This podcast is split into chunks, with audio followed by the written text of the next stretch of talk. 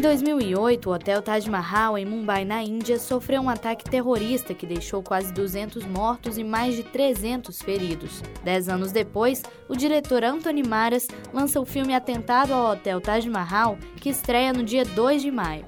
Para contar a história, o diretor criou a narrativa de um casal de hóspedes que luta para salvar o filho recém-nascido e um garçom do hotel, que, mesmo desesperado para voltar para sua família, se une ao chefe Herman Oberoi para salvar os hóspedes. O primeiro elogio ao longa vai para quem teve a incrível ideia de transformar essa história de tragédia e sobrevivência em um filme mostrar os grupos islâmicos que matam em nome de um deus e como isso afetou a vida de centenas de famílias na Índia. O roteiro também merece uma atenção especial.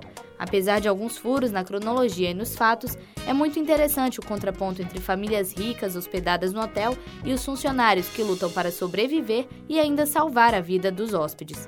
É possível perceber que em um momento como esse não deveria existir diferença entre classes, mas ainda assim existe. Achei fantástica a atuação e principalmente o elenco composto em maioria por indianos, inclusive o renomado ator e diretor de Bollywood Anupam Kher, que interpreta o chefe do hotel. O britânico Dev Patel, que interpreta o garçom Arjun, também tem forte presença e faz com que o público se apegue facilmente ao personagem.